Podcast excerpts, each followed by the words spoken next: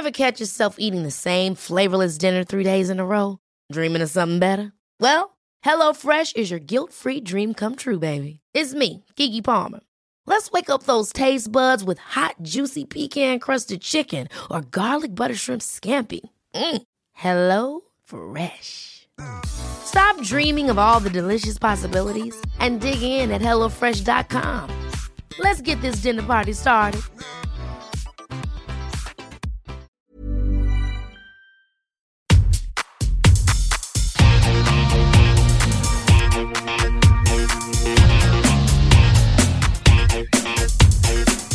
Hola, soy Cristina Mitre, periodista y autora del blog de Beauty Mail. Bienvenidos a mi podcast, donde todas las semanas charlaré con los mejores expertos de la cosmética, la nutrición, el fitness y el bienestar, para que te sientas bien y te veas mejor.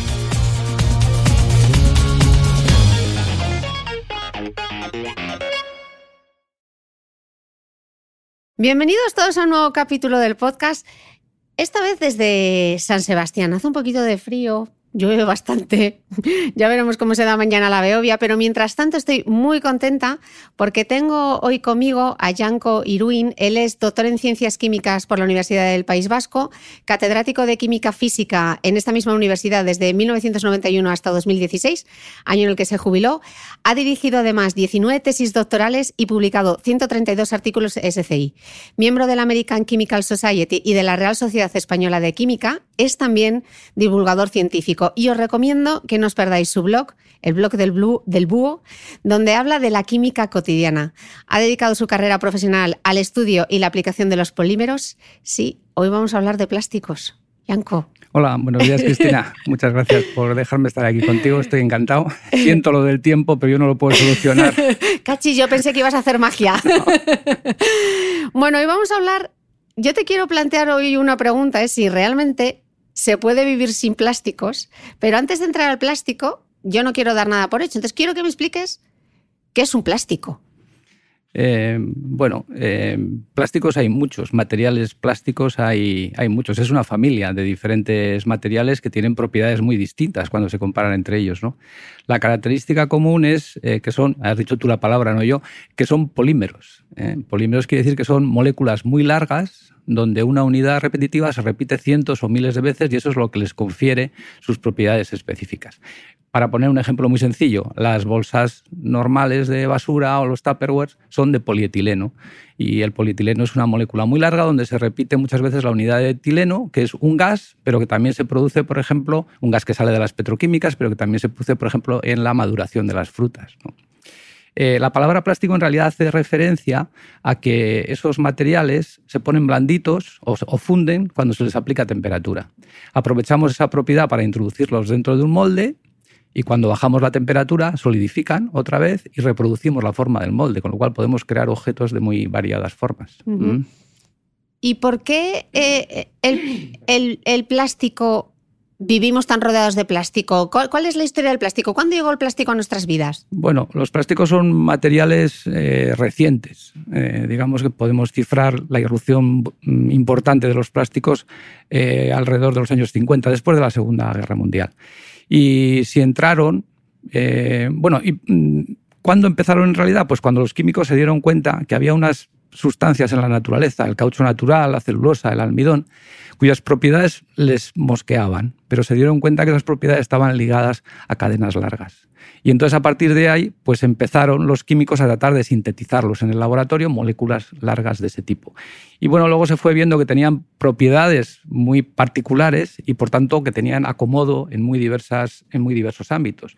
Y de ahí, por ejemplo, pues que se puedan utilizar desde pinturas a, pues no sé, fibras sintéticas, en cantidad de cosas. Claro, porque es curioso, porque cuando pensamos en el plástico, hijo estamos pensando como en el empaquetado, ¿no? En el, en el packaging de las cosas. Pero yo por lo que he estado viendo es el 42% se usa en empaquetado, un 20%, por ejemplo, en la construcción, e incluso se utiliza en la moda, ¿no? O sea, el, poliéster y la poliamida, tenemos el armario lleno. Mañana que vamos a correr la Beovia, que vamos a ir vestidos de poliéster todos, eso es plástico, ¿no? Es plástico. ¿eh?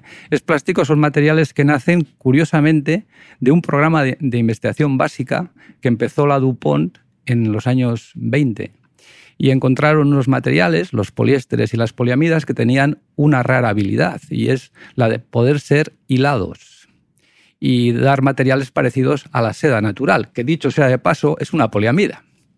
Entonces, visto eso, empezaron a buscar aplicaciones y como consecuencia de ello surgió una poliamida a la que llamaron nylon, que también fue bautizada como seda artificial. Y, empezó, y Dupont empezó a fabricar medias de seda artificial. Y bueno, aquello fue la mundial. En, mayo del, 40, cuando se, puso, se pusieron a la venta por primera vez en los grandes almacenes americanos, en prácticamente en cuatro horas habían vendido toda la producción que habían hecho en meses. O sea que cuando decimos que queremos eliminar el plástico de nuestras casas, igual también hay que empezar por el armario. Sí, por el armario, por las ventanas, que, te protegen acústica y térmicamente. El PVC. El PVC o los poliuretanos que aparecen en las, en las ventanas. Las tuberías que tú no las ves, pero que la mayor parte de ellas eh, están hechas también o de PVC o de otros materiales. Muchos sellantes, por ejemplo. Hay cantidad de cosas. Ok, eh, me gustaría que nos explicases, porque si yo cojo una botella o cojo un tupperware o cojo cualquier cosa de plástico, em, en, la parte de abajo, si le damos la vuelta, vienen como unos números y, un, triángulo, que eso se llama el triángulo de Mobius, ¿no? Mm, sí, bueno, proviene de ahí, de un matemático del siglo XIX. Entonces, explícanos un poco qué es ese triángulo y esos números que aparecen, qué es lo que quiere decir. Bueno, e, e, ese triángulo es un poco el símbolo universal del reciclado y apareció en un concurso de diseño entre estudiantes americanos con ocasión del del primer día de la Tierra. Eh, realmente son tres flechas que se encadenan entre sí. hay, algunas teorías distintas sobre qué significan las tres, fechas, eh, tres flechas, pero en general se identifican como las tres R's del reciclado. Reducir, reutilizar y reciclar. El número en el interior em, eh, son números que representan a los plásticos más vendidos. No quiere decir que el orden 1, 2, 3, 4 sean el más vendido y después, no, no pero los plásticos más vendidos. Por ejemplo, el 1 es el polietilén tereftalato, que es el plástico de todas las botellas, básicamente. Eh, el 2 es el polietileno, pero de alta densidad, que es un polietileno para aplicaciones un poco más técnicas. El 3 es el PVC, el 4 es el polietileno de baja densidad, que es el habitual en los tupperwares, en las bolsas de supermercado, en las bolsas de basura. El 5 es el polipropileno, que se usa en cantidad de cosas, desde maletas a las redes de los pescadores, a las cuerdas de los pescadores. Eh, hoy en día se hacen hasta incluso vestimentas de polipropileno, por ejemplo, como contra, contra el frío. El 6 es el poliestireno, que va desde el poliespan a los vasitos de, yogur, a cantidad de cosas. Y el 7 es una especie de cajón desastre, donde van muchos materiales, eh, los más conocidos, el policarbonato, los poliuretanos, las poliamidas, los poliestres. Ese 7 es complicado porque en realidad decir 7 prácticamente no es decir nada. Vale. Eh, yo a veces me, pregunto que todo ese plástico que recogemos en nuestras casas eh, y que llevamos al contenedor, ¿realmente ¿Dónde termina ese plástico? Muy buena pregunta.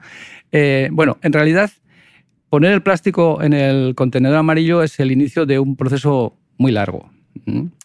Eh, a ese contenedor van, como he dicho en la primera pregunta, eh, muchos tipos de plástico. Claro, es que hemos visto que hay hasta siete, entonces claro, digo yo, y se recicla todo igual. eso es.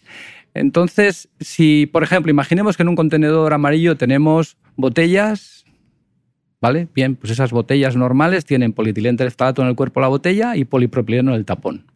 Vasitos de yogur de poliestireno y, por ejemplo, pues un envase de detergente convencional que es de polietileno de alta densidad.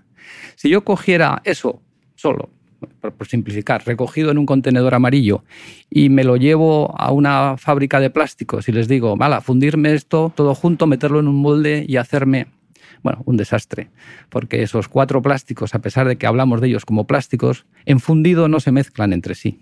Y al no fundirse y luego solidificar, pues hay zonas, eh, fronteras entre unos y otros, por ahí se rompen todos los objetos y lo que resulta es un desastre. Con lo cual, lo primero que tenemos que hacer si queremos reciclar esos materiales provenientes del contenedor amarillo es separarlos. Y separarlos, yo no sé si has estado alguna vez en una planta de separación de plásticos, es una labor muy penosa, generalmente se hace a mano Posteriormente hay que lavarlos, pues suelen estar sucios porque ya son plásticos post-consumo. Y finalmente, pues eh, bien, o bien se trocean o bien se ponen en una especie de, de packs y se mandan a las empresas que lo vayan a reciclar. Pero una vez que llegan allí, una parte de ese material que viene de las plantas de separación no se puede utilizar porque no cumple los estándares del fabricante como tal. Con lo cual, al final, en la Europa de los 28 eh, más Noruega más Suecia, estamos reciclando aproximadamente el 30% de los desechos plásticos eh, que generamos. Eh, y además hay trampa, porque hasta enero del 2018, bueno, y se sigue haciendo, eh, una parte importante de ese plástico que sale de las plantas de separación y decimos que se destina a reciclado, en realidad se ha exportado. Prácticamente más del 30% se ha exportado sobre todo a China, Filipinas, Vietnam, etc. Hasta que ahora, el 1 de enero del 18, China se ha plantado y ha dicho que ya no recibe más basura plástica de, de Occidente. Y bueno, yo personalmente pienso que tenemos un pequeño problema. Y claro, ahora cualquiera que esté escuchando dice, o sea, yo me estoy matando aquí a llevarlo al contenedor amarillo y luego no tenemos muy claro dónde va a terminar, pues el consumidor va a estar súper confuso. ¿Merece la pena entonces todo este esfuerzo si luego no sabemos dónde va a terminar? yo creo que sí, porque bueno, hay una parte importante que se puede reciclar y por tanto es una manera de, de luchar contra ese problema, ¿no? Y ¿Por qué terminan, yo me pregunto, todos estos vídeos que vemos en Internet, en YouTube, con toda esa cantidad de, botellas y residuos plásticos, ¿por qué ese plástico termina en el mar? Bueno, eh, esos países, eh, digamos, del sudeste asiático, sobre todo, que, he dicho que, han recibido basura plástica, eh, además como se están incorporando al modo de vida occidental, pues realmente también están generando sus propios residuos. Por ejemplo, pues China me parece que ha estado importando del orden de 8 millones de toneladas anuales de plástico, pero está produciendo 66. Claro, porque China lo importaba porque lo utilizaba como energía, ¿no? Mm, bueno, teóricamente lo reciclaba. hay casos documentados que ni siquiera plástico que ha salido de Europa en un barco al que le han pagado por llevar ese plástico a China, y que lo tendría que entregar en China para reciclar, pues realmente acabó en el mar. Directamente porque han vaciado el barco y se han vuelto otra vez a Europa a cargar el siguiente. De eso hay, casos documentados. Eh, no, estábamos diciendo que eh, esos países están generando mucho residuo plástico. Son países que no tienen sistemas buenos de gestión de residuos y, y por otro lado, son países que lindan con el mar. Entonces hay ya literatura reciente y en revistas importantes que demuestra que la mayor parte del plástico que está en el mar proviene de los grandes ríos de esos países que hemos estado hablando. ¿Y tú crees que em, en el caso concreto de España estamos haciendo una buena gestión de nuestros residuos? ¿Y en el caso de eh, Europa también? Bueno, eh, hay de todo. En Europa hay de todo. Eh, por ejemplo, los países mm, declaran, y aquí habría mucho que hablar, pero no nos dará tiempo seguro, los países declaran una media de en torno al treinta y tantos por ciento de reciclado. Eh, algunos menos, veintitantos, otros más, como Noruega, hasta el 40 por ciento. El problema no es ese, el problema es qué hacemos con el sesenta y tantos por ciento que declaramos no reciclar. Bueno, pues ahí hay grandes diferencias. Países pequeños que tienen poco espacio, poco sitio, Países que generalmente son ricos, curiosamente también países con una conciencia medioambiental muy alta, resulta que ese sesenta y tantos por ciento prácticamente lo queman en incineradoras de recuperación de energía. Países con menos dinero para mantener infraestructuras como las incineradoras, que son caras y que tienen mucho terreno baldío, pues Malta, eh, Chipre, eh, Grecia, Bulgaria, prácticamente ese sesenta y tantos por ciento o más va directamente al vertedero. Ya, justo estabas mencionando el tema de las incineradoras y me gustaría hablar de ese tema. ¿Qué, son las incineradoras, que me, que me trabo, con recuperación energética? Bueno, mm, básicamente, y en lo tocante a los plásticos, que es de lo que estamos hablando, los plásticos, al estar constituidos en su mayor parte por carbono, hidrógeno y oxígeno, cuando se queman, producen CO2 y agua y energía. y entonces, por tanto, podemos usarlo como combustible, como quien usa carbón en una central térmica o usa gas natural, porque de hecho eh, los plásticos más importantes, polietileno y polipropileno, tienen poderes caloríficos similares a los de esos combustibles fósiles y por tanto cuando los quemamos producimos energía que podemos emplear directamente en calentar a los vecinos de una ciudad o utilizarlo para generar energía eléctrica. Pero genera mucha controversia, ¿no? Sí, sí. Y básicamente la controversia, la controversia viene desde dos puntos, ¿no? Que, que, las incineradoras sueltan sustancias químicas peligrosas y se habla mucho de las dioxinas, por ejemplo, y después que, claro, como estamos quemando, pues estamos produciendo CO2. ¿no? Eso es lo de los gases efecto invernadero, que, lo decimos mucho, pero yo no sé ni lo que significa. Bueno, es, es muy fácil de explicar. Nosotros recibimos la radiación solar, llega a la Tierra, eh, la Tierra la refleja en una parte y cuando está tratando de salir, digamos, otra vez al espacio exterior, pues si tenemos una cubierta de gases eh, encima de la Tierra, esos gases de alguna manera absorben esa radiación y hacen que el conjunto que está debajo pues realmente se, caliente. Es una idea sencilla. Entonces, el CO2 es el gas al que se le atribuye la mayor parte del efecto invernadero del calentamiento global que estamos observando desde hace siglo y medio, básicamente. Eh, pero claro, eh, las incineradoras, como digo, producen CO2, pero vayamos a las cifras reales de cuáles son las emisiones de CO2 en un país como España, por ejemplo. Hay un estudio reciente, eh, un informe reciente del Ministerio de Transición Ecológica, me parece que se llama, y ahí veremos que el CO2 proveniente de los residuos en general, donde estarían incluidas las plantas incineradoras, que hay 12 en España, supone el 4% de las emisiones de CO2 de España. ¿Y quién está en primer lugar? Pues el transporte, la industria, la generación de electricidad, etcétera, etcétera. Eh, leí el otro día que para 2030 eh, la Unión Europea espera que todo el packaging plástico disponible en, en la Unión Europea pueda ser reusado o reciclado. Y hablan de una economía circular. Eh, ¿Esto qué es? Bueno, pues es la idea, eh, ya lo has dicho tú, es decir, que todos los residuos plásticos, bueno, en realidad hablan de envases que suponen, como has dicho tú al principio, un 40%, eh, en una economía circular debería volver a entrar en el, en el asunto, ¿no? en, la, en la economía, bien reciclando o, bien reutilizando. Eh, a mí lo que pasa es que no me salen las cuentas. Yo no, soy más que un observador exterior, pero a mí me mosquea que los países más ricos, y repito, que parece que tienen más conciencia medioambiental, están invirtiendo en los últimos años en grandes plantas incineradoras. Entonces, ¿por qué lo están haciendo? Eh, esos mismos países son miembros de la Comunidad Europea. ¿Cómo la Comunidad Europea dice dice taxativamente que ni el vertido en vertederos ni la incineración con recuperación energética son objetivos para el año 2030, que hay que conseguir que todo eso se rebaje sobre la base de eh, reutilizar, separar adecuadamente y reciclar. Bueno, reducir, reutilizar, separar adecuadamente y reciclar. Yo a mí no me salen las cuentas, no sé si llegaré a verlo o no, pero bueno. y cuál es tu hipótesis? Mi hipótesis es que, bueno, ellos han planteado ese plan, pero como otros, que yo creo que algunos tenemos en mente, eh, realmente no los van a poder cumplir. Claro, porque además estamos diciendo que el 60, casi el 60%, eh, no sé, o sea, nosotros lo reciclamos, pero luego vete a saber qué es dónde termina. Entonces esto para 2030, que yo no lo veo tan lejos, conseguir que todo sea reusado o reciclado, si actualmente un 60% no se hace, yo veo difícil cumplir este objetivo. Yo también. Bueno, es verdad que los números que te he dado del 30 y tanto, 60% es de todos los residuos plásticos. Eh, de ahí el 40 y tantos por ciento son envases.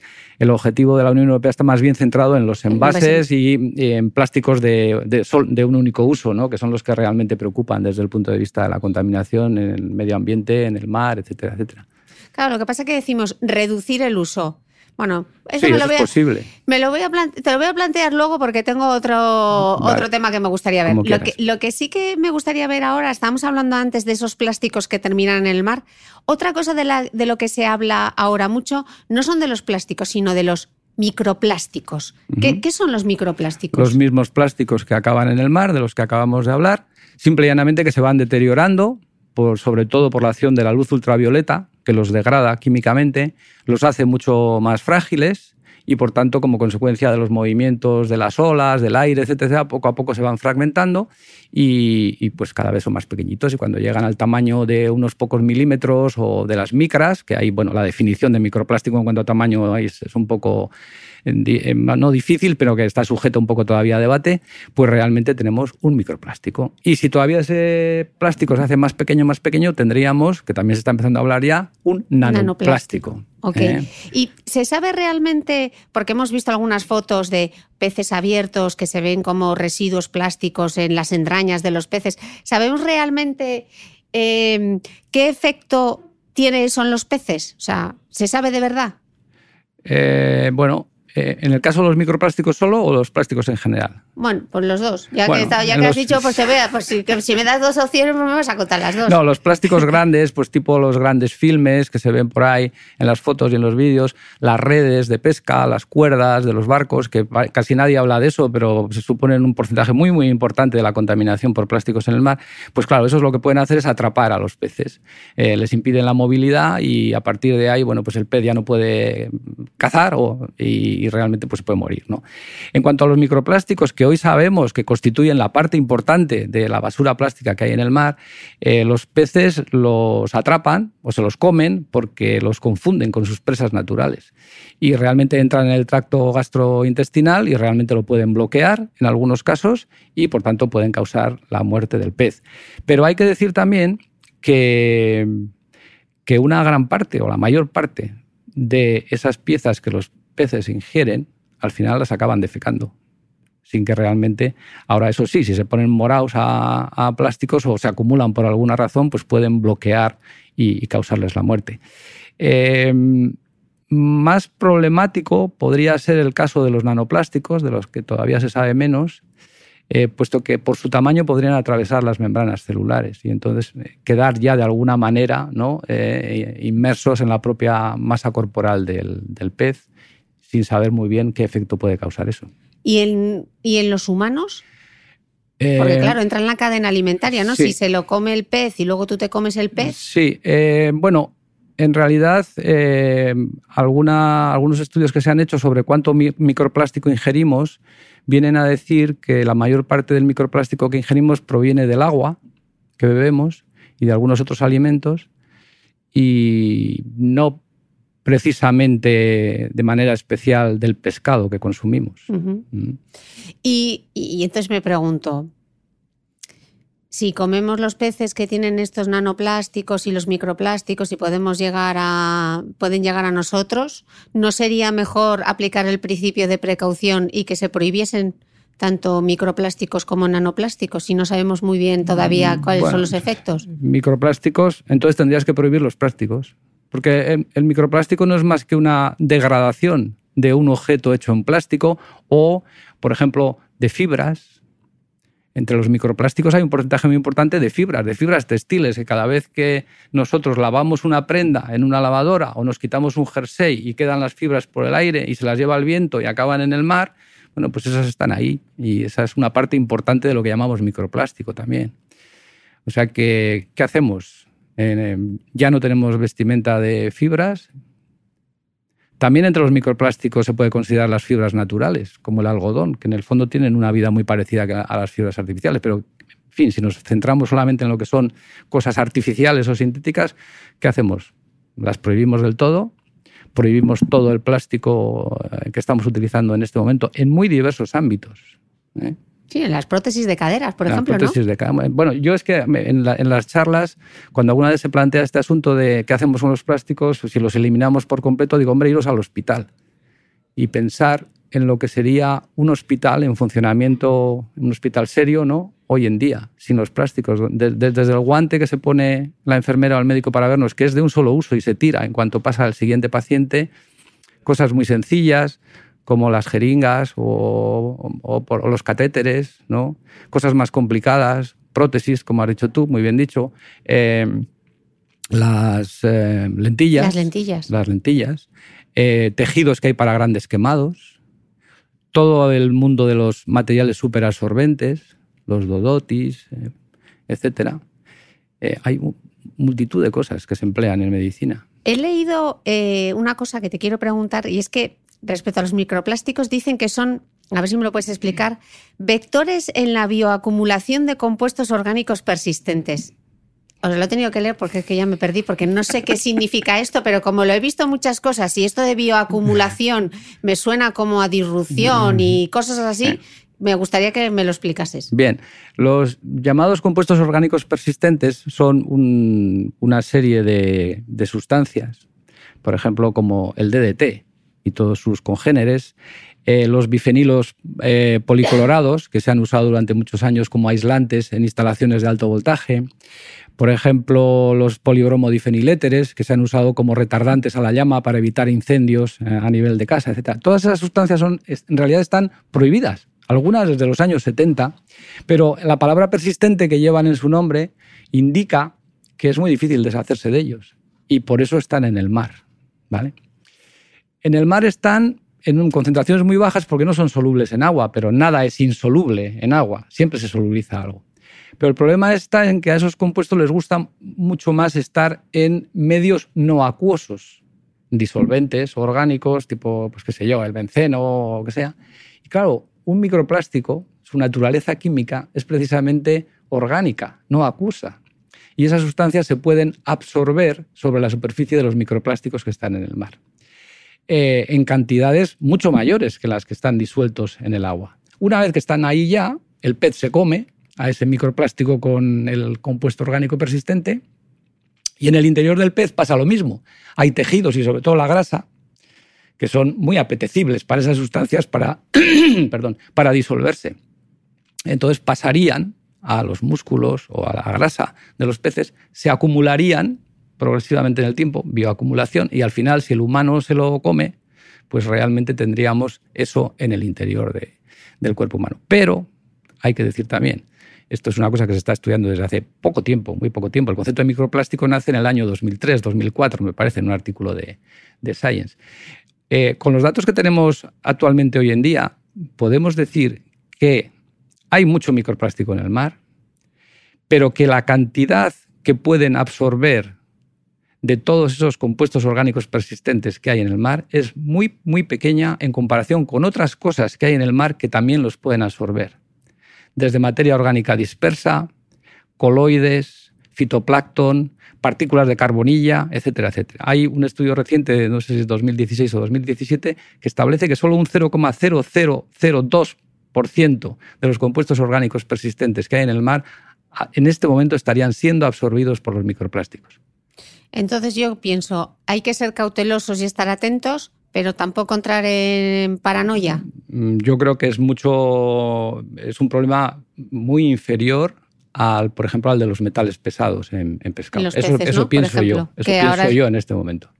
O sea, preocupa más el tema de los metales pesados que el hecho de los microplásticos. Sí, a mí por lo menos me preocupa más. ¿Y por, por qué? Pues porque creo que realmente eh, las cantidades que pueden ser, eh, que pueden entrar en los organismos vivos que luego consumimos nosotros son bastante mayores que las que pueden entrar provenientes de lo que se pueda absorber sobre los microplásticos. Porque el daño ahí no estaría por el microplástico en sí, que generalmente el pez lo expulsa, sino por las sustancias que pudieran depositarse dentro del pez como consecuencia de que les gusta más ese medio de la grasa que tiene el, pez en su cuerpo. ¿no? Mm. He leído otro titular un poco inquietante y, quería, quería preguntártelo. Y mm, es que he visto que comemos el equivalente al plástico de una tarjeta de crédito, que son como unos 5 gramos cada semana. Y este es un titular que he leído en Internet. Sí. Eh, ¿Eso es verdad? Sí. El origen de esta noticia es en realidad un informe que el Fondo Mundial de la Naturaleza, el WWF, lo que llamábamos ADENA antes, había encargado o encargó en su momento a unos investigadores de la Universidad Australiana de Newcastle. Eh, los autores, cuando entregaron el informe, que yo lo tengo, eh, dicen que, bueno, que esos datos se publicarían inmediatamente en una revista científica, algo que yo todavía no, he visto. Y a fin de cuentas hay conflicto de intereses porque, porque el Fondo Mundial para la Naturaleza ha pagado ese informe a la Universidad de Newcastle para usarlo en sus campañas contra, contra el plástico.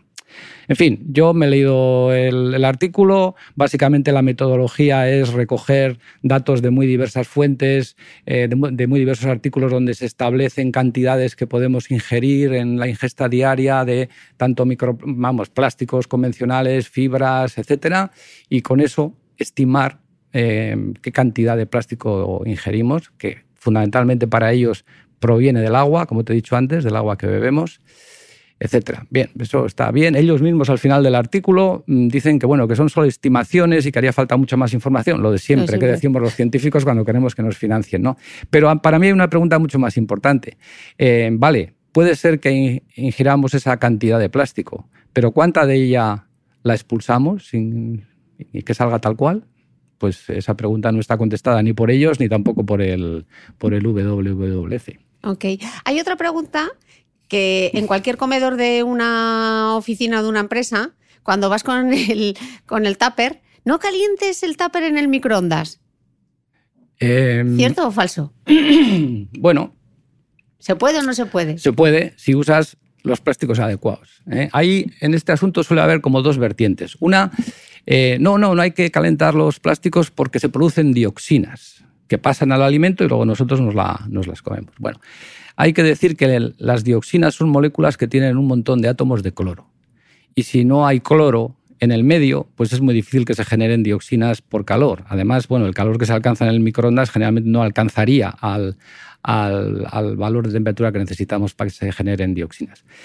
Dioxinas entre los siete plásticos esos que hemos visto en el diagrama eh, de Mobius, solo hay uno, el PVC, el policloruro de vinilo. Eh, el PVC no se ha usado nunca. Para hacer tupers. Para hacer tupers, nunca. ¿Mm? Entonces es muy difícil que haya cloro. Eso por un lado. El otro asunto está en que, bueno, eh, puede haber en el plástico eh, restos de la materia prima no polimérica que se utilizó para fabricarlos y que al calentar pues pueda migrar desde las paredes del plástico al alimento. Eso se sabe que puede pasar son siempre cantidades muy pequeñas porque los fabricantes de plástico ya se aseguran de que quede muy poco retenido. Eh, pero bueno, en cualquier caso, eh, hoy en día uno puede encontrar recipientes para usar en el microondas. existe una legislación europea al respecto que es muy rigurosa. Entonces, bueno, pues yo creo que lo que hay que usar son recipientes adecuados para ser usados en microondas. Y bueno, si al final eres muy neura, pues caliéntalo en, en vidrio, o como suelo decir yo a veces, no uses el microondas, que a fin de cuentas, desde el punto de vista gastronómico, para mí por lo menos el microondas es una herramienta con muy poco valor. Pero vamos, que se puede, se puede, se puede calentar el plástico y en todo caso que busquemos los específicos que que se pueden calentar en microondas. Efectivamente. Y sin paranoia de que va a provocar cáncer por calentar el plástico en el microondas. Y desde luego que dioxinas es, muy difícil que haya. Vale, y lo de, ya, ya puesto en materia, y lo de rellenar las botellas de agua, porque esto era el clásico de, no, no, no, no rellenes la botella de agua, que eso es malísimo. Bueno, em, las botellas de agua tienen en sus paredes, digamos, dos componentes que pueden migrar de la botella al agua del interior. Básicamente son antimonio, pequeñas cantidades de antimonio, que ciertamente es un veneno, pero no a las cantidades de las que estamos hablando, que se usa como catalizador, es decir, para favorecer la reacción de obtención del plástico que al final acaba en las botellas. Y la otra es el acetaldehído. El acetaldehído es una sustancia que se genera cuando se calienta el polietilén para formar en el molde la botella de polietilén Bien, eh, uno y otro están en cantidades pequeñas. Por ejemplo, el antimonio está en cantidades mucho más pequeñas que el antimonio que respiramos nosotros como consecuencia de los motores de combustión todos los días en la calle. Y en cuanto al acetaldehído, nos metemos muchísimo más acetaldehído cada vez que, bebemos una bebida alcohólica.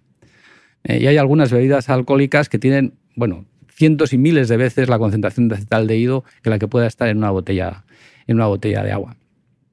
Eh, realmente, eh, al rellenar, ¿qué pasaría? Pues es que es lógico. Si yo tengo una botella que ya ha soltado parte de su antimonio y su acetaldehído al agua original que estaba allí, yo la relleno con agua de grifo, vuelve a pasar una parte al agua de grifo y la sigo rellenando, habrá un momento ¿no? que el acetaldehído y el antimonio se acabarán, porque que yo sepa ni uno ni otro procrean en el interior de la botella. Así que el único problema real que yo le veo a rellenar botellas es un problema sanitario, que no estén bien lavadas. Al final allí se creen microorganismos y nos causen un problema pues, leve o, serio. ¿no? Ok. Em, me gustaría, estábamos hablando antes de, los microplásticos y hay otro tema en el universo de la belleza que es muy protagonista en este, en este podcast eh, y son las microsferas en los cosméticos, que también las microsferas al final son, son plásticos también. Eh, la Unión Europea se van a prohibir a partir de 2020, yo creo.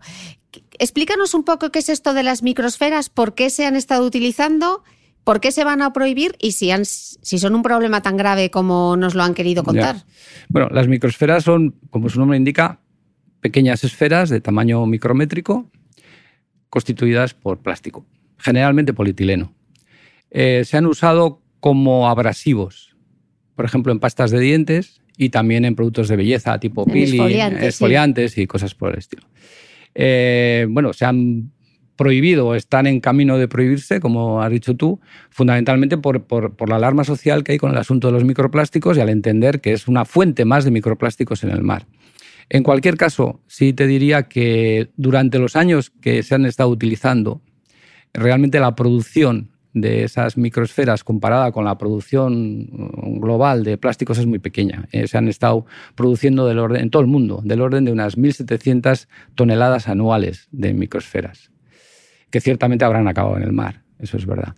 Entonces, bueno, ya Estados Unidos están prohibidas, en Canadá, creo que también en Europa, en algunos países. En Inglaterra. en Inglaterra están prohibidas. Entonces, como dices tú, a partir de la normativa europea, en el año 2020 estarán prohibidas del todo. ¿Y qué está haciendo la industria de los materiales abrasivos, esfoliantes? Pues usar cosas de tipo inorgánico, como por ejemplo sílice, es decir, arena, partículas de arena pequeñas para, para cambiarlo. Vale. Em, me surge una duda ahora cuando estábamos hablando del reciclaje. Eh, ¿cuál, es la diferencia entre biodegradable y compostable? Bueno, un material es biodegradable cuando eh, en el medio ambiente y por la acción de algunos microorganismos, etcétera, produce finalmente CO2 y agua. ¿vale? Eh, pero si nosotros queremos que esa degradación, esa biodegradación, pues eh, permita la inclusión de ese material en sistemas de compostaje como los que se usan para los restos de alimentos, eh, los restos de podas y cosas por el estilo, entonces ese material biodegradable tiene que hacer esa desaparición o tiene que desaparecer en unos intervalos de tiempo y temperatura que están establecidos por normas internacionales. Por ejemplo, la norma europea pues establece, lo voy a leer porque si no seguro que meto la pata, que el material debe biodegradarse en al menos un 90% dando únicamente agua y CO2 en condiciones estandarizadas de temperatura, preferiblemente 58 grados y en un tiempo no superior a seis meses. Entonces, un material biodegradable puede biodegradarse, pero no cumplir esas especificaciones. Entonces, no llevaría la etiqueta de compostable. O sea que todos los compostables son biodegradables, pero no al revés. Claro, pero luego lo que son compostables, cuando tenemos cosas que son compostables, si lo echamos en la basura orgánica, luego cuando llegan a la planta de reciclaje no, normalmente. ¿Qué pasa? bueno, por lo menos aquí en Donosti hay el quinto contenedor donde echamos la materia orgánica y em, esa materia orgánica tiene que estar dentro de una bolsa de plástico que sea biodegradable y compostable y de hecho las bolsas que se suministran a los ciudadanos tienen que tener la característica de compostable para que no distorsionen el proceso del compostaje en las plantas de compostaje o en los compostadores estos artesanos que por aquí cerca de Donosti hay, hay muchos, sobre todo en algunos pueblos como el mío. Eh, esa, esa es la idea. O sea que como no tengamos el quinto contenedor donde vivamos, Da igual que estemos. Estoy pensando, por ejemplo, en las cápsulas de café compostables que tanto se venden ahora. Como no haya un quinto contenedor, te da igual que estés usando unas cápsulas de café compostables, porque. Sí, bueno, depende de dónde vaya finalmente ese, ese producto. ¿no? Lo lógico es eh, usar el, quinto contenedor si lo tienes y, bueno, y usar para ello una bolsa adecuada. Que curiosamente, por ejemplo, por lo menos aquí en Guipúzcoa, las bolsas siempre se suele identificar, no, compostable será un plástico natural proveniente del almidón o de no sé qué y tal. Pues no, señor. Eh, el plástico compostable que se está usando aquí en Donosti es un plástico producido por Bayer que es absolutamente sintético pero que el tío se degrada, se biodegrada con una facilidad pasmosa y por tanto no causa ningún problema en los sistemas de compostaje.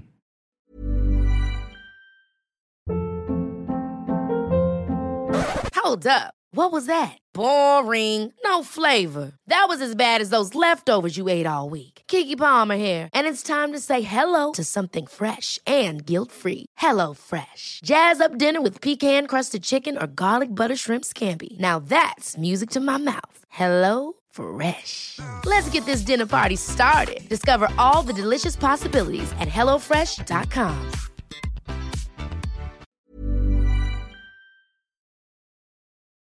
Esto es un mogollón. Eh, te quería lanzar, porque luego quiero volver a lo de las bolsas de basura, porque es otro temazo. Eh, quería traer a colación aquí al podcast. Escuché un podcast que está en inglés, que luego lo dejaré en las notas de, este podcast, que ya sabéis que podéis encontrar en mi blog en The Beauty Mail. Eh, un podcast de Throughline, em, que es una reflexión interesante, ¿no? Porque, y que la quiero traer aquí ahora a colación, porque ¿en qué momento se ha empezado a hacer responsable al consumidor de todo el tema del reciclaje.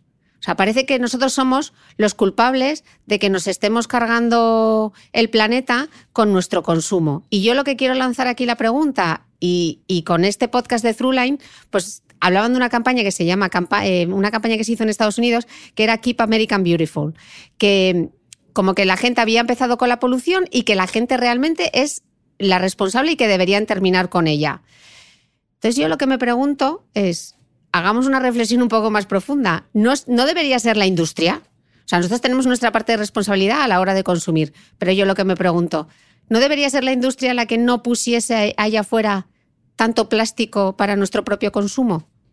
Bueno, yo no, no, he oído el podcast que mencionas, procuraré hacerlo, pero por, por, el tono de la pregunta, pues intuyo más o menos por dónde va tu, tu inquietud. ¿no? A mí me parece que es una cosa muy, muy complicada. Eh, los materiales plásticos han entrado con fuerza en nuestra sociedad por alguna razón. Y es fundamentalmente porque por sus propiedades muy dispares, aplicables a muchas aplicaciones, eh, realmente cumplen una misión que no teníamos con otros materiales. Si no, la, era del plástico hubiera terminado después de como una moda o algo por el estilo. Eh, por tanto, yo creo que al revés, echarle solo la culpa a, a la industria, pues tampoco es, mm, no sé, eh, a mí me parece que todos estamos metidos en el lío y que además mirar para atrás a ver qué ha podido hacer la industria mal para resolver el problema actual que tenemos, que es un problema de bigotes, pues yo creo que no, no, llega a ningún sitio. Yo creo que aquí cada uno tiene que hacer, por supuesto que la industria no se tiene que ir de rositas, por supuesto, ¿no? tiene, tiene responsabilidades, pero aquí cada uno tiene que hacer lo suyo. Es decir, el, el, el ciudadano medio, pues procurar eh, contribuir a que los sistemas de, bueno, a, usar menos plástico, que los sistemas de recogida y los sistemas de reciclado pues, realmente funcionen. Las instituciones pues tienen que procurar eh, realmente que mm, se recicle lo más posible o en último caso como solución intermedia tener instalaciones de tipo incineradoras. Y la industria tiene muchas cosas que hacer. ¿eh? Por ejemplo, yo creo que hay objetos en plástico que no son sostenibles. Por ejemplo, yo he trabajado incluso a nivel científico en, plásticos multicapa como una manera de preservar bienes de equipo y alimentos frente al oxígeno del aire, frente a la luz, frente al calor, etcétera, etcétera. Pero hay que reconocer que los plásticos multicapa, que son sándwiches de diferentes tipos de plásticos, son imposibles de reciclar porque son imposibles de separar las diferentes capas bien. Y luego, la moda esta de meter un plátano en un, en un envase de plásticos a mí me parece aberrante también, porque no es necesario. En la mayor parte de las frutas no es necesario hacer eso. Eh, hay cosas algo más complicadas que puede hacer la industria. Por ejemplo, tratar de buscar nuevos tipos de plástico. Eh, antes se me ha olvidado, las instituciones podrían implementar nuevos métodos, bueno, nuevos métodos, métodos de recogida selectiva para otros plásticos, como ya se está haciendo, por ejemplo, con el polietileno los, en los países nórdicos, donde hay un contenedor específico de las botellas de PET. Bueno, pues se podría recoger eso, se podría recoger polietileno y polipropileno y ya nos habríamos llevado una parte importante de los residuos ya previamente separados. Mm. Es decir, hay muchas cosas que hacer, muchas cosas que hacer. Yo no sé lo que va a pasar en el futuro con los plásticos, porque como decía Niels Bohr, es muy difícil hablar, hacer predicciones, sobre todo sobre el futuro, pero yo creo que hay muchas cosas que hacer. Claro, es que yo a veces no sé si, si hay como un intento de, despistarnos, ¿no? Por ejemplo, con, el, con el tema de las bolsas de plásticos, que tú tenías una entrada en tu blog que me parece buenísima de, de, 2008 y me, y me gustaría que lo comentásemos, porque a veces decimos, no, pues no usemos bolsas de plástico, utilicemos bolsas de papel, que eh, desde el punto de vista ecológico es muchísimo peor una bolsa de papel que una bolsa de plástico, ¿no? Sí, eh, la entrada esa que mencionas, bueno, se ha quedado un poco viejita, pero tampoco está tan mal. O sea, se, ha, mantenido, digamos, en el tiempo. ¿Qué pero, ha pasado desde entonces? Pero hay, muchas, hay muchos estudios recientes, efectivamente. Es decir, hay, por ejemplo, en 2018 hay un estudio de, del Ministerio de Medio Ambiente danés, me parece que es, sí, que, bueno, pues evalúa los diferentes, las diferentes tipos de bolsa que podemos utilizar, pues desde bolsas de papel, bolsas de plástico virgen, es decir, recién producidas, bolsas eh, de plástico producidas eh, con material reciclado, bolsas de algodón, bolsas de algodón orgánico, bolsas de papel que se ha tratado con lejías o no se ha tratado con lejías, es decir, prácticamente toda la gama de bolsas que hay en el mercado. Bueno, la bolsa pelada de polietileno y usada una sola vez ganaba por goleada. Los autores eh, ya eh, en cuanto ganaba en cuanto, a impacto, medioambiental. Impacto medioambiental, consumo de energía, eh, influencia en la capa de ozono, cambio climático, etcétera, etcétera. Los autores advertían que lo que ellos no habían evaluado era el, el impacto de, de, lo que fuera plástico en el entorno del mar. Por tanto, eso podría tener algunas matizaciones. Pero para que te hagas una idea, eh, tendríamos que utilizar del orden de cuarenta y tantas veces una bolsa de papel para compensar con esa sucesiva utilización el efecto nocivo que ha tenido en el medio ambiente a la hora de su producción. Mientras que la bolsa pelada de plástico sería uno, una vez. Con una vez la podríamos tirar a incinerar y, le ganaría al... Y si hablamos del algodón, pues ya hablamos miles de veces. ¿eh? Pero concretamente ellos establecen que para el, algodón convencional tendríamos que usar la bolsa 7.100 veces. Y no voy a decir cuántas el algodón orgánico para que no se me eche nadie encima. Entonces yo lo que, pero yo lo que estoy ahora mismo es súper confusa porque, o sea, estamos haciendo todo este esfuerzo, nos están intentando confundir porque es como cuando dicen, no, no uses cepillo de dientes, usa de plástico, usa uno de bambú. Pero claro, ¿es eso realmente más ecológico? Yo no eh. sé si es que hay muchos intereses creados o que realmente no hay una buena información o si estamos jugando al despiste. yo, eh, o sea, vamos a ver, el problema fundamental que tenemos ahora con el plástico es el plástico en el mar. Y ese problema lo tenemos que resolver. El mar no es un vertedero y por tanto, como no es un vertedero, pues nadie tiene que, eh, de alguna manera, influir en que el plástico vaya al mar. Pero ese es el verdadero problema. Otros relacionados con el impacto ecológico de la industria del plástico o, de su incineración, por ejemplo, es muy relativo. Yo, en esa entrada que mencionas tú, yo decía, vamos a ver, un español medio eh, mm, consume del orden de 216 eh, bolsas de basura al año, que son del orden de, no sé si son 3 gramos o algo así, de 3 kilogramos, perdón, de, material plástico. Si ese material plástico, después de ser usado una vez, lo echamos a la incineradora y producimos CO2 y agua, pues producimos una cierta cantidad de CO2. Pero es que un español medio, ¿cuántos litros de combustible quema en su coche al año? Pues un montón de veces más. Entonces, ¿de qué estamos hablando? Estamos, no sé, lo clásico de que los árboles no nos dejan ver el bosque o no quieren que veamos el bosque real, ¿no? Es que eso es lo que yo me planteo. Eh, ¿Quién está jugando el despiste? Porque parece que estamos como maquillando todo un poco para que parezca que estamos haciendo algo, poniendo la responsabilidad, que tenemos responsabilidad, por supuesto, pero parece que toda la responsabilidad recae en el consumidor final y que cuando estás en redes sociales ves unas discusiones en torno a que alguien sale bebiendo una botella de agua y se monta allí la del demonio, cuando el impacto mayor es que alguien coja su coche para ir a la oficina a trabajar y no vaya en metro, por ejemplo. Sí. es que es así. Yo ya te digo, para mí el, impacto mayor de los plásticos hoy, hoy en día está en el mar y ese es el que tenemos que resolver. Em, primero, primero, no martirizando a los occidentales, que ya están haciendo bastante de sus deberes. Y segundo, ayudando a los países, digamos, con economías emergentes para que se vayan concienciando de algunas burradas que están haciendo. El otro día me comentaba un compañero que no sé si es en Malasia, eh, pues existe una conciencia de que las calles tienen que estar muy limpias, pero luego no les importa nada echar los residuos plásticos a los ríos que pasan por esas ciudades. Entonces, resolver ese tipo de problemas. Ah, claro que hay que gastar mucho dinero y ahí la industria también tiene que poner eh, su parte y las organizaciones internacionales para que se creen infraestructuras que hagan que la cantidad de plástico que vaya al mar sea cada vez menos. Y nosotros como consumidores finales, ¿cómo podemos hacer para que llegue menos plástico al mar? O sea, ¿qué responsabilidad pues tenemos nosotros ahí? Pues recogerlo adecuadamente. Es decir, por lo menos lo que se recoge en, el contenedor amarillo no está en el medio de... Yo vivo en una casa en el centro de San Sebastián que tengo debajo una tienda de chuches. Y no te cuento cómo está todos los días eh, la parte delante de mi portal, llena de plásticos de solo uso. Eso no se puede permitir. Eso no se puede permitir y sin embargo cada vez es más frecuente. ¿Por qué? Porque no sabemos dónde van a acabar esos plásticos que están en el suelo.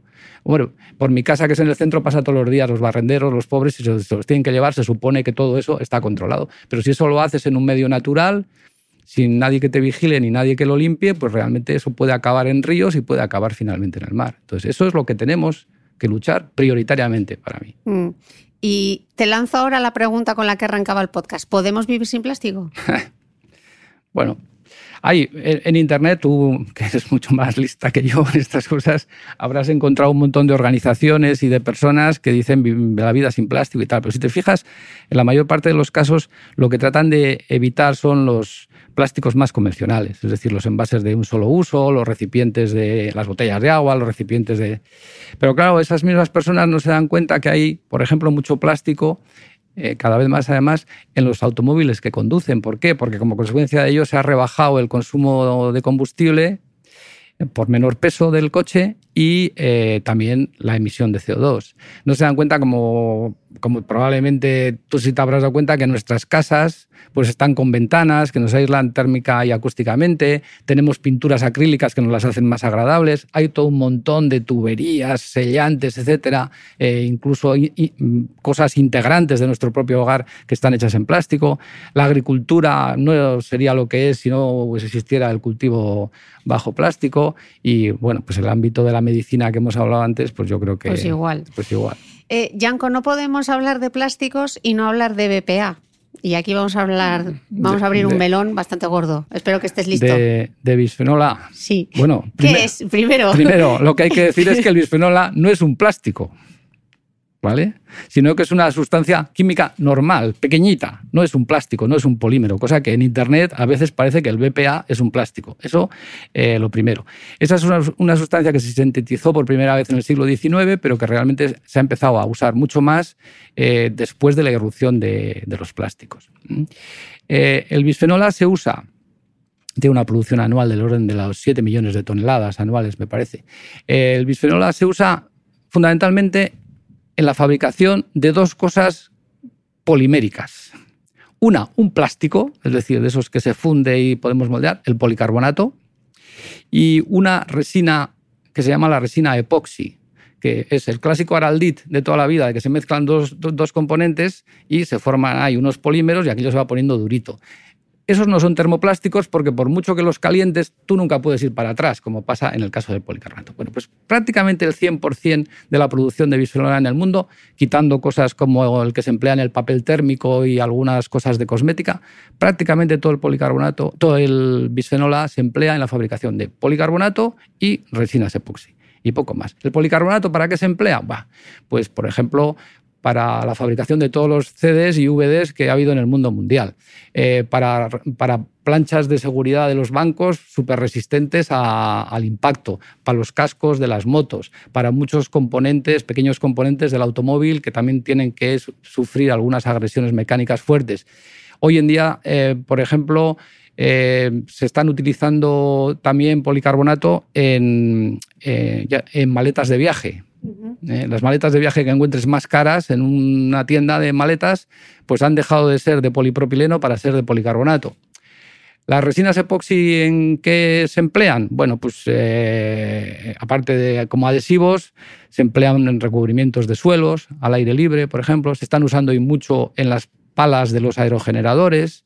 Eh, es decir, hay un mercado importante de esos dos. Pero en el caso de las resinas epoxi hay una cosa a resaltar y es que se emplean eh, en un 5% del total de la producción de bisfenol A como revestimiento de muchas latas que contienen comida y bebida, como una manera de prevenir la corrosión del, entorno metálico de, la lata. Esa es un poco la idea del de el bisfenol A y a dónde va. Pero ojo, no es un plástico. ¿eh? Vale, pero es que eh, dicen que es un disruptor endocrino.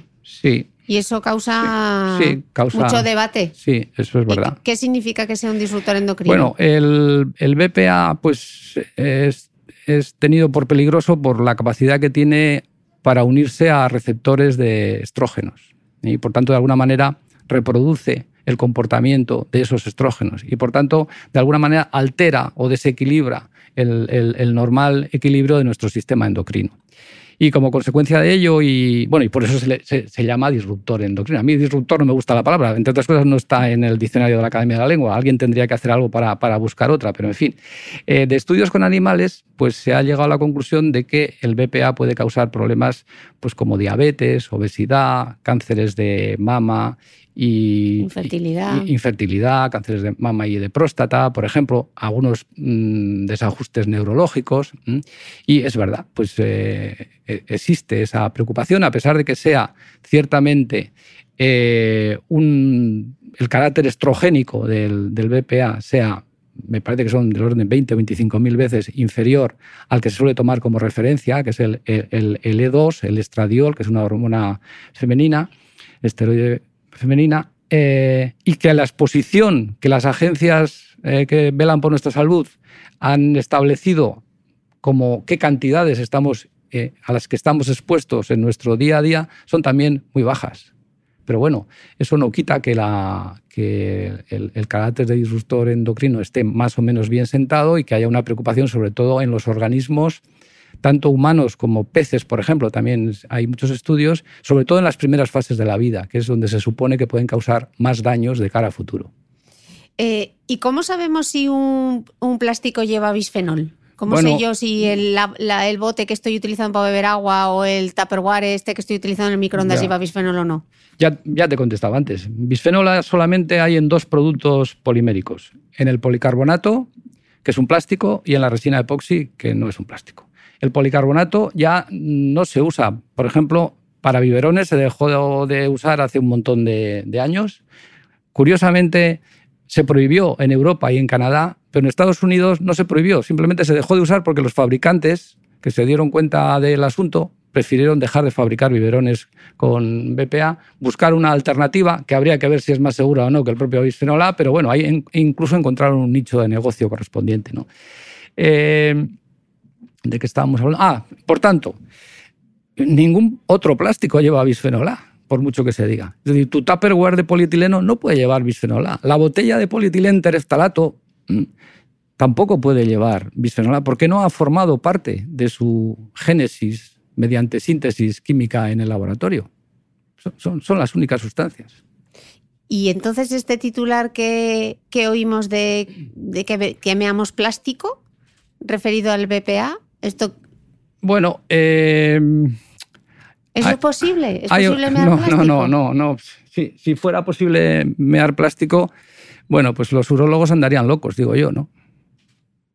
Eso proviene de un, de un artículo mm, publicado por el grupo del profesor Olea, un catedrático de medicina de la Universidad de Granada, que es un conocido experto en, en disruptores endocrinos desde hace mucho tiempo, ¿no?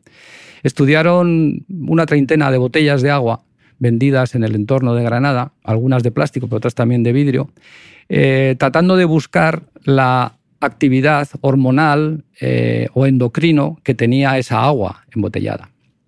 Entonces encontraron que todas, todas las aguas embotelladas, incluida la de vidrio, tenían una cierta actividad endocrino, pero que no era en cantidades relativamente pequeñas. Sin embargo, la nota de prensa de la Universidad de Granada pues realmente mm, establecía que ese, ese artículo pues había, había descubierto ¿no? que beber agua pues tenía muchos problemas de salud y aducían toda serie de males para un bebedor, digamos, compulsivo del, agua de Granada. Eh, con ocasión de ese artículo, pues bueno, eso se reprodujo mucho en los medios de comunicación y en, en, una revista que se llama Discovery Salud apareció una entrevista con el propio profesor Olea y es verdad que literalmente a una pregunta del periodista le contestó, hemos observado que efectivamente los niños y las embarazadas orinan plástico. Bueno, yo creo que, que Olea sabe que eso no es verdad sea, podría haber hecho referencia a que en la orina de los niños y las embarazadas de Granada pues hay restos de bisfenol o de cualquier otro producto con, actividad eh, endocrino. ¿no? Eh, de paso, el bisfenol A, como te acabo de decir, no se emplea para producir botellas, ni en las botellas de vidrio ni en las botellas de plástico, con lo cual, pues eh, no, sé de qué estaba hablando. Yo, a mí me parece muy irresponsable este tipo de, declaraciones porque realmente no hacen más que crear alarma social sobre algo que en realidad no es cierto. Los niños y las embarazadas de Granada no mean plástico. Estaríamos, bueno, los urólogos, como te he dicho, de Granada estarían locos, los pobres. Y entonces si esas botellas de plástico, o si esas botellas, incluso las de cristal, eh, no se ha empleado bisfenol, ¿cómo es posible que luego aparezca bisfenol no, no, no, en los no, resultados? No, no, en el artículo no aparecía bisfenol. Aparecía que esas botellas tenían actividad endocrino pero ellos no eran capaces de decir a qué era debido esa capacidad endocrina. Podría ser debido al bisfenol A, por supuesto, puesto que todos llevamos algo de bisfenol A en el cuerpo, pero hay otras muchas sustancias con actividad endocrino que se detectan en el cuerpo humano y que, por tanto, contribuyen en su conjunto a dar esa actividad endocrino cuando tú aplicas la herramienta eh, adecuada en la cual el grupo del profesor Olea pues, son unos auténticos expertos. ¿no? Porque además, incluso aunque apareciese en la orina eh, esas sustancias eh, disruptoras, ni siquiera sería bisfenol, ¿no? Sería otra cosa que no es bisfenol. Cuando tú... Mm, ah, no, quizá te refieres al hecho de que, mm, bueno, sabes mucho tú de bisfenol. ¿eh? porque realmente eso no es bisfenol. No, no es bisfenol. Porque... explícanoslo, porque lo he adelantado aquí, pero explícanoslo tú. No es bisfenol. No, no es bisfenol porque el bisfenol es metabolizado muy rápidamente por el cuerpo humano, bueno, no solamente el cuerpo humano, sino también los animales, y se genera en un plazo relativamente breve, del orden de 24 horas, una sustancia que se llama el glucurónido de bisfenol A. Eh, y esa es la sustancia que realmente detectan en la orina. Claro, evidentemente ese glucurónido no puede salir si no hemos ingerido bisfenol A, pero lo que es cierto es que no sale bisfenol A en la orina. Y también es cierto, y tampoco se dice mucho, que ese glucurónido no tiene actividad endocrino. En el momento que se transforma el bisfenol A en su glucurónido, la actividad eh, digamos, estrogénica o endocrino, desaparece como tal. O sea que yo no entiendo nada. Dicen que meamos plástico, pero realmente no se puede mear plástico y luego además, aunque tomemos BPA, lo que aparece en la orina ni siquiera es BPA y no tiene disrupción endocrina. Ya, pero el BPA ha estado en el cuerpo durante un tiempo. ¿vale? Y también es verdad que como consecuencia de nuestra exposición continuada al BPA que proviene de, muchos, de muchas fuentes, pues está en el aire, puede estar en el agua, puede ser que toquemos nosotros algo eh, que, tenga restos de BPA o, que tenga BPA, como por ejemplo el papel térmico. Eso te iba a preguntar ahora, lo de los tickets de la compra. Pues eso hace que nosotros ingiramos una cantidad más o menos estable de BPA en el tiempo y por tanto, a pesar de que rápidamente se metaboliza, ese BPA pasa una cierta cantidad de, tiempo en nuestro cuerpo hasta que se metaboliza. Por tanto, hay una especie de, ¿cómo te diría yo?, de nivel constante de, de BPA en el interior de nuestro organismo. En cuanto a lo del papel térmico, hay que decir claramente que ahí sí que hay BPA puro, no un plástico o una resina producida por el BPA. Lo que hay en el papel térmico es BPA en unas concentraciones pues del orden de unos eh, 0,0 algo por ciento. Eso sí, ahí está, puro. Y por tanto, tú cuando lo tocas, te llevas BPA en las manos. ¿Y eso es malo? Eh, bueno, eh, se empezó a considerar este problema en un informe de la EFSA, de la Agencia Europea de Seguridad Alimentaria, del año 2015. De hecho, fue el, el, origen de ese informe, porque no se había considerado en informes anteriores de la EFSA sobre el bisfenol A y surgió como consecuencia de que, de que algunos países pues, eh, manifestaron la preocupación de que realmente se estaba empleando bisfenol A en el papel térmico. Eh, de hecho, al mismo tiempo que salió ese informe, Francia intentó eh, que se reconociera, que se rebajara la cantidad de bisfenol A en el papel térmico y presentó una propuesta adecuada a la ECHA. ¿Mm? la ECHA es la Agencia Europea de Sustancias y Mezclas Químicas. Entonces, bueno, ante ese lío de que había varios frentes en torno al papel térmico, las dos agencias trataron de ponerse de acuerdo sobre la propuesta francesa y llegaron a la conclusión, un poco en contra de los franceses, de que el público en general mm, no estaba expuesto a niveles importantes por el manejo de las facturas térmicas, pero sin embargo sí podían estar expuestos los trabajadores, los cajeros normales, ¿no? Y proponían rebajar esa cantidad al 0,02%, me parece que es, en el papel, y eso va a entrar en vigor en enero del año que viene. Eh, y una pregunta, estamos diciendo que cuando eh, ese BPA llega al organismo, pero nuestro propio organismo es capaz de excretarlo a través de otra sustancia que ya no es BPA y que no tiene actividad estrogénica, yo lo que me pregunto, y seguro que se está preguntando en que lo está escuchando, pero es que esto no tendrá un momento que se va acumulando y en el largo plazo eh, puede ser malo para nuestra salud. No, eh, todas las agencias establecen claramente que el, el, bisfenol A no se bioacumula. Simplemente se metaboliza y se excreta. Otra cosa es que haya un nivel más o menos permanente por la continua exposición que tenemos al BPA. Y lo de las dosis seguras de exposición al BPA, porque esa es otra de las cosas que se dicen. Claro, estamos viendo eh, esas dosis seguras y repetidas en el tiempo eh, bueno, una dosis segura es algo que establecen las, agencias y que por tanto es revisable continuamente. De hecho, en el, último informe de la EFSA se revisó la dosis segura de bisfenol A, se disminuyó bastante la dosis segura, pero básicamente era porque consideraron cosas como las del papel térmico y la cosmética que no se habían tenido en cuenta en los informes anteriores. Pero lo que pasa es que la gente no suele tener una idea muy clara de cómo se establecen esas dosis seguras. ¿eh?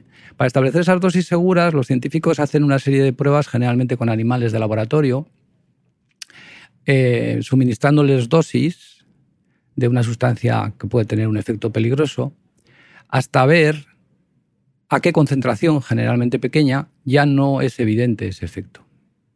Establecido ese nivel, Generalmente las agencias establecen unos factores de precaución, porque nosotros no somos ratas de laboratorio, ni tampoco eh, íbamos a estar expuestos a esas sustancias no en un año o dos años, que es cuando se hacen los estudios con animales, sino en una vida mucho más larga. Y ahí introducen un factor de corrección que suele ser, si la sustancia no es cancerígena, del orden de 100, o en el caso del bisfenol A me parece que fue 150 veces. Es decir, dividen por 150 la cantidad que se ha visto que no ha causado problemas en el, en el animal de, laboratorio. Y esa es la dosis segura, esto también es importante, en el supuesto de que eh, nosotros eh, ingiriéramos esa dosis o menos a lo largo de toda una vida de 70 años, media, y durante todos los días de nuestra vida, lo cual en muchas sustancias problemáticas pues es difícil que se cumpla. Mm. Eh, lo que pasa que mencionabas antes la Agencia Europea de Sustancias y Mezclas Químicas, la ECHA, y es que resulta que en junio incluyó el bisfenol en la lista de sustancias altamente preocupantes. Entonces, claro, yo leo esto y a mí me preocupa. Hombre, y a mí también me parece normal que te preocupe, ¿no? Eso, en realidad se ha incluido el BPA en esa lista de, sustancias altamente preocupantes, o SVHC, que es el acrónimo inglés, por una propuesta francesa al, al Comité de los Estados Miembros de la Unión Europea. Y las razones que aducían los franceses pues, bueno, pues son las que todos conocemos, es decir, pues el carácter de disruptor endocrino, las enfermedades que podrían derivarse de ese carácter de disruptor endocrino, etc. Ahora bien, eh, el hecho de que se haya introducido el bisfenol A en la lista de sustancias altamente preocupantes, ¿qué supone?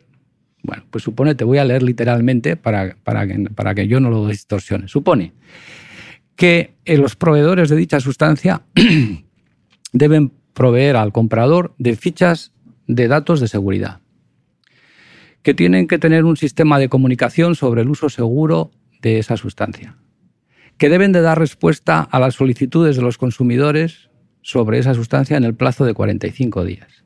Y que hay que notificar a la hecha si el artículo que producen contiene una sustancia altamente preocupante, en este caso el bisfenol A, en cantidades superiores a una tonelada anual por productor o importador. Y si la sustancia está presente en algunos artículos en concentración superior al 0,1% en peso. dame una conclusión, que ya me he perdido. Hombre, la conclusión es que eso es la obligación que implica el estar en una lista de sustancias altamente preocupantes. Pero todas esas cosas, en realidad, en lo que se refiere al BPA, ya están más o menos descritas por las agencias eh, de seguridad alimentaria y medioambientales, eh, digamos, del mundo occidental. Es decir, ya existen fichas de seguridad, ya sabemos que no se puede utilizar bisfenol en, en concentraciones superiores a tanto en el papel térmico y cosas por el estilo. Estábamos hablando antes de, lo del papel térmico y, hay otro titular que también pulula bastante por internet y es que parece ser que los calcetines de los niños, ha habido un estudio que prueba que también tenían bisfenol y que si además los niños chupaban los calcetines, estaban tomándose el bisfenol. Ese es otro estudio del, grupo de Granada, es del año, de este año, del 2019, de principios del 19. Y entonces estudiaron, no sé, una treintena o más de pares de calcetines que habían comprado en algunas tiendas de baratillo y en otras de tiendas más importantes, de franquicias importantes. Y básicamente en ese artículo trataban de buscar si en esos calcetines había dos cosas, bisfenol A y parabenos. Y como estamos hablando del bisfenol A, pues ciertamente eh, había bisfenol prácticamente en todos, un noventa y tantos por ciento. Eh, aunque en cantidades superiores a las permitidas, digamos, por la Unión Europea en juguetes para niños solamente en las de los calcetines más baratos. Ellos no dicen cuál es el, la, Bueno, dicen cuál es el país de fabricación de esos calcetines, pero ellos mismos reconocen en el artículo que no saben de dónde proviene el material con el que se han fabricado esos calcetines. Eh, bueno, eso, eso es así. Pero hay una cosa que no, que no se ha dicho en esa noticia, ¿no? Y es que el bisfenol A es soluble en agua bastante soluble en agua, por lo menos lo suficientemente soluble en agua para que si hubieran lavado los calcetines antes de hacer las pruebas, que ellos dicen que no los habían lavado, realmente no hubieran encontrado bisfenol A en nada. Así que bueno, puede que haya bisfenol A en calcetines baratos, así que recomendación, pues cuando le compres un par de calcetines a tu niño, lo primero que tienes que hacer es lavarlo. Pero que no supone mayor problema si lavas el calcetín. No, porque en realidad, eh, bueno, yo no sé cuánto se chupan, los, yo no tengo hijos, así que no sé cuánto se chupan los niños los calcetines, pero en cualquier caso eh, no creo que lleguen a lo que puedan eh, chupar o lamer un mordedor o donde sí se controlan esas cantidades de bisfenol adecuadamente. O sea que yo saco la conclusión que es otro titular fuera del contexto, ¿no? Para mí, ¿no? Para mí sí.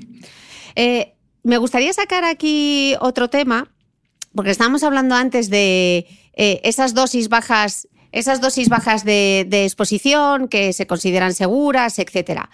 Y hay un programa que es el Clarity BPA, que pondré luego en las notas del podcast, que este es un programa que ha hecho la FDA en Estados Unidos, porque como al final parece que este tema del BPA sigue estando ahí un poco de controversia, me gustaría que comentásemos estas últimas conclusiones del Clarity BPA, mm, porque a mí me dejan un poco sin respuesta, ¿no? Porque parece que, los toxicólogos no se ponen eh, de acuerdo con la gente que estudia todo el tema de la disrupción endocrina. Entonces, cuéntanos qué es este programa y por qué estamos todavía confusos con el tema del BPA. Desde hace bastantes años efectivamente ha habido una polémica en torno al, al bisfenol A, también alguna otra sustancia, en el asunto de las eh, dosis a bajas concentraciones. Es decir, en la toxicología clásica, eh, como ya te he explicado, lo que se hace es ir administrando al animal de laboratorio una sustancia en diferentes concentraciones hasta ver que generalmente va bajando el efecto a medida que bajamos la, la concentración y de esa manera se establecen las dosis seguras de las que hablábamos. Pero desde hace algunos años hay una serie de investigadores, sobre todo endocrinólogos, que dicen que a bajas concentraciones puede darse un efecto no monotónico, es decir, que en lugar de ir bajando el efecto con la concentración, en un determinado momento eso se invierte y se hace un diagrama en forma de más o menos de U, con lo cual a concentraciones muy bajas el efecto podría ser similar a concentraciones muy altas. Bueno, esa es la polémica. Entonces, como la polémica lleva años y además las posturas son irreconciliables, este programa del que hablas, el Clarity, trataba de resolver eso. Eh, en diversas agencias gubernamentales americanas pues proporcionaron tejidos de un tipo especial de ratones eh, que se habían expuesto a diferentes dosis de bisfenol A y bueno, pues se suponía que iban a llegar a un acuerdo. Bueno, pues no han llegado. Eh, la FDA ha empezado a publicar ya artículos eh, derivados de ese estudio, cosa que según los endocrinólogos no tenía que haber hecho hasta que todos se pusieran de acuerdo en cómo establecían las conclusiones del programa Clarity. Y esas conclusiones que han sacado, digamos, los toxicólogos, pues han sido otra vez contestadas por los endocrinólogos. Y ahí estamos. O sea que tú estarás un poco perpleja pero yo que no soy ni toxicólogo ni endocrinólogo, simplemente una persona preocupada que ha leído mucho y que tiene eh, eh, mucha bibliografía acumulada precisamente sobre los dos bandos, por decirlo de alguna manera, pues yo también estoy que no entiendo lo que pasa. Así que a ver si se ponen de acuerdo eh, de una vez. ¿no? Entonces, yo que estoy confusa y seguro que quien haya escuchado este podcast diciendo, entonces, ¿qué? ¿El BPA sí o el BPA no? Porque lo que queremos es una conclusión danos un titular, que nos debe preocupar tanto el BPA como nos están queriendo mm, con todo el tema de la disrupción endocrina, no es el gran problema. Eh. Yo no, a mí no me gusta nada dar titulares de estos que, vendan. Yo en este tema, que no soy especialista, yo en principio eh, prefiero eh, informarme en las agencias importantes del mundo occidental que velan por nuestra salud y que tienen el bisfenol A entre sus objetivos. Por ejemplo, yo soy un europeo, tengo una agencia de seguridad alimentaria que ha emitido ya no sé si cuatro o cinco informes sobre el bisfenol A. El último es cierto que ha rebajado las cifras basándose en el asunto del papel térmico y la cosmética, pero dice claramente al final del informe que a los niveles de exposición que estamos los europeos, el bisfenol A no es preocupante, incluso en los niños más pequeños e incluso en los niños antes de nacer. Esa conclusión está y cualquiera no tiene más que coger. Hombre, ya sé que es un poco incordio meterse en un informe de la EFSA que tendrá 200, ya no me acuerdo, 200 o 300 páginas ¿no? y leérselo, pero eso es así. Y de hecho la EFSA tiene previsto para el 2020 un nuevo informe que puede que revise esas cifras porque consulta toda la bibliografía que se produce. Bien, yo prefiero fiarme de esos científicos que se dedican a eso. Y nada más. No... Mientras esos me digan que yo no tengo que tomar especiales precauciones con el bisfenol A, pues yo no me pienso preocupar. Clarísimo. Me quedaba una pregunta que no te he lanzado sobre el BPA y con esta ya voy a terminar. Y como hablamos mucho de cosmética, lo hemos mencionado antes, si sabemos, porque claro, hemos estado hablando de cómo metabolizamos el BPA cuando lo ingerimos, pero cuando aplicamos cosméticos que contienen BPA, ¿hay absorción sistémica de BPA? ¿Hemos sabido medir? ¿Hay una dosis segura? Eh, bueno, como probablemente sabrás, la piel es una, es una protección importante. ¿no? no hay muchos estudios sobre, sobre eso. Eh, hay un artículo, me parece que es de 2018, que se trata de abordar ese problema in vitro, es decir, cogiendo eh, eh, muestras de piel humana a unos voluntarios, ya no me acuerdo de dónde se la cogían, y, exponer in vitro a esa piel a diferentes concentraciones eh, de bisfenol para ver un poco cómo penetra el bisfenol A.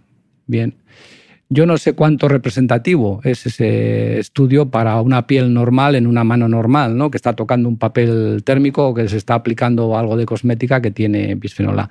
Pero la conclusión de ellos es que lo que llega al interior del cuerpo humano, es decir, que ya podría irse hacia zonas del cuerpo humano, es del orden del 4%. ¿Vale? Es decir, por tanto, la, la piel es una barrera importante que se queda casi con el 96%. Por tanto, la yo creo que la ingestión de BPA a través de la piel pues es eh, limitada. Es verdad que si yo tuviera un familiar trabajando de cajera o cajero ocho horas al día, yo ya desde hace algún tiempo le hubiera dicho que use guantes a la hora de, sacar los, los tickets térmicos, ¿no? Como medida de precaución, sin más, sabiendo que la piel realmente no es el vehículo a través del cual vamos a poder absorber mucho BPA. Hay una cosa relacionada con, estos modos de ingestión del BPA que hay que decir también. En los ensayos con animales, a los animales se les da de beber mm, cosas con BPA o se les inyecta directamente ¿eh? disoluciones de BPA. Bueno, en el segundo caso no es nuestro caso. Claro. Eh, me gustaría que bueno, me quedaría hablar de los talatos contigo, pero yo creo que esto me lo voy a dejar para el segundo podcast que vende el año que viene a la Beovia. Y entonces los talatos, lo que ha pasado con la bolsa de basura, eh, en qué momento está el programa del Clarity, lo vamos a hacer en una segunda parte. Pero como conclusión, teniendo aquí a alguien que se ha dedicado tanto a la investigación, ahora que muchas veces nos llegan todos esos titulares que nos hacen un poco vivir en, constante alarma, ¿no? ¿Qué consejo darías tú eh, a toda la gente que navega por Internet? Eh, utiliza aplicaciones móviles para, ver qué llevan las cosas, vive en constante inquietud por si nos, no sé, nos están contaminando o nos están envenenando. Lánzales, lánzales un mensaje. Nada, lo de keep calm, ¿no? Mantente tranquilo y, procura buscar información lo más contrastada posible. Bueno, pues ya sabéis, hemos dejado un montón de fuentes ahí para que, para que podáis consultarlas.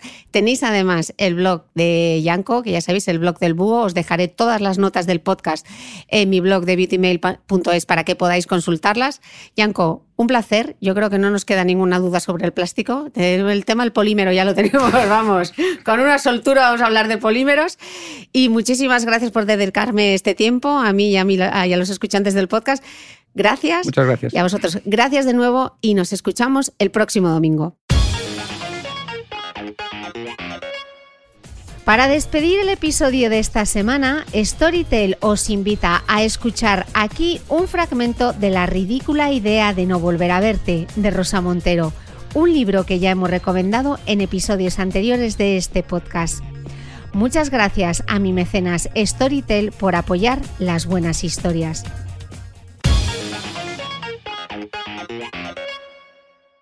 Como no he tenido hijos, lo más importante que me ha sucedido en la vida son mis muertos, y con ello me refiero a la muerte de mis seres queridos.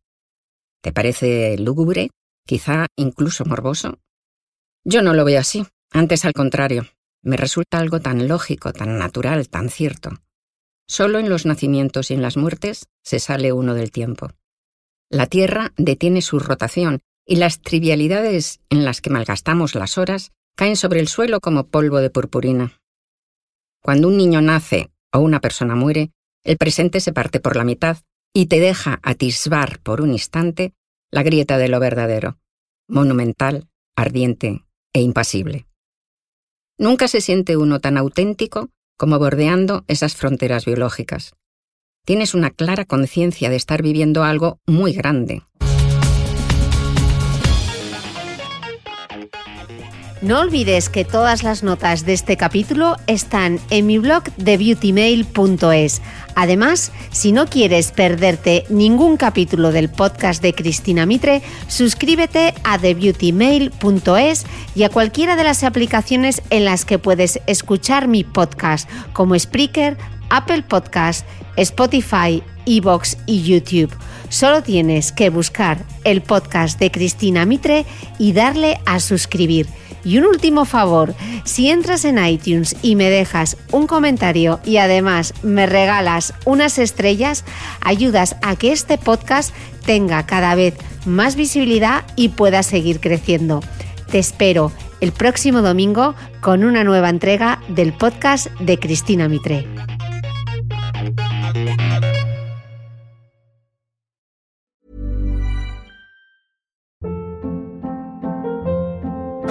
Hold up. What was that? Boring. No flavor. That was as bad as those leftovers you ate all week. Kiki Palmer here, and it's time to say hello to something fresh and guilt-free. Hello Fresh. Jazz up dinner with pecan-crusted chicken or garlic butter shrimp scampi. Now that's music to my mouth. Hello Fresh. Let's get this dinner party started. Discover all the delicious possibilities at hellofresh.com.